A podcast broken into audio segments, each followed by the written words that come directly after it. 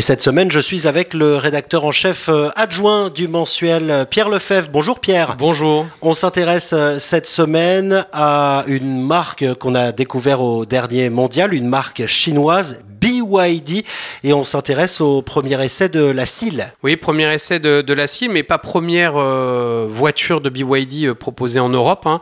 Euh, alors déjà, pour rappel, on- BYD, euh, c'est une marque qui a fait beaucoup parler d'elle ces dernières semaines, puisque ce constructeur chinois, quasiment inconnu il y a un an euh, en, en Europe, euh, a soufflé à Tesla la place de, de premier constructeur mondial de voitures électriques au, au dernier euh, trimestre de, de l'année dernière. Rien que ça. Rien que ça. Alors, BYD, il ne débarque pas, euh, entre guillemets, euh, de, De nulle part. de nulle part. En fait, hein, c'est- un très gros conglomérat et surtout, c'est l'un des premiers fabricants mondiaux de batteries qui peuvent équiper notamment nos téléphones portables. Et donc, ils se sont lancés dans l'aventure de la voiture électrique comme tant d'autres euh, constructeurs chinois il y a quelques temps maintenant et ils nourrissent de grandes ambitions en Europe. Et là, c'est la berline de BYD. Oui, la berline, la CIL, hein, qui est une voiture qui clairement se positionne euh, directement face à une Tesla Model 3, euh, voiture euh, qui à bien des égards a des arguments beaucoup plus séduisants que d'autres modèles de la marque qu'on avait pu essayer jusqu'ici, parce que là, on est en termes de prestations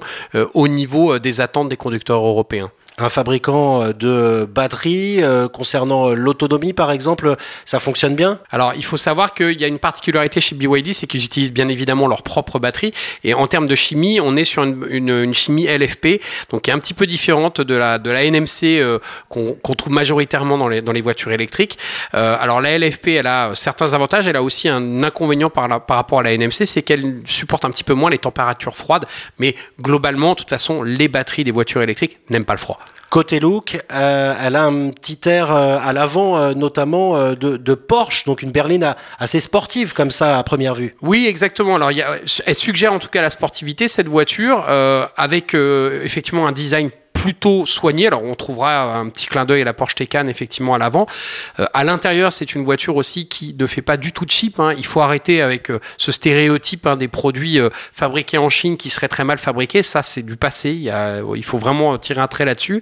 Et puis, en termes de prestations, c'est une voiture plutôt séduisante, plutôt homogène. Alors, il faut savoir qu'il y a une seule et unique batterie pour les deux versions qui vont être proposées sur le marché. Une version de base propulsion qui fait déjà plus de 300 chevaux. Selon nous, ça suffit déjà largement. Et la version que on a mis en avant lors de l'essai qui en fait, elle, plus de 500. C'est Une globalement berline de sport là. voilà, on a des, on a là, on a des, des prestations de, de- dignes d'une voiture de sport en termes de performance, mais il ne faut pas oublier que ce n'est pas une voiture de sport, il s'agit d'une berline. Et à l'intérieur, euh, un, un effet waouh. Vous m'avez parlé du- d'une spécialité, d'une spécificité de, de BYD dans, dans cette cile. Alors effectivement, ça fera surtout sourire les enfants. Euh, vous savez, le fameux écran euh, central tactile hein, qu'on trouve mm, dans Partout toutes les voitures. Maintenant, et bah celui de la BYD, en appuyant sur un bouton, les enfants vont être émerveillés. Il peut passer de la position horizontale à verticale. Portrait à paysage. voilà, exactement. La volonté d'être pris euh, au sérieux, l'essai de cette euh, BYD euh, Seal, euh, c'est à retrouver dans le tout dernier numéro de l'Automobile Magazine, celui de février. Merci beaucoup Pierre Lefebvre, à bientôt. Merci Sébastien.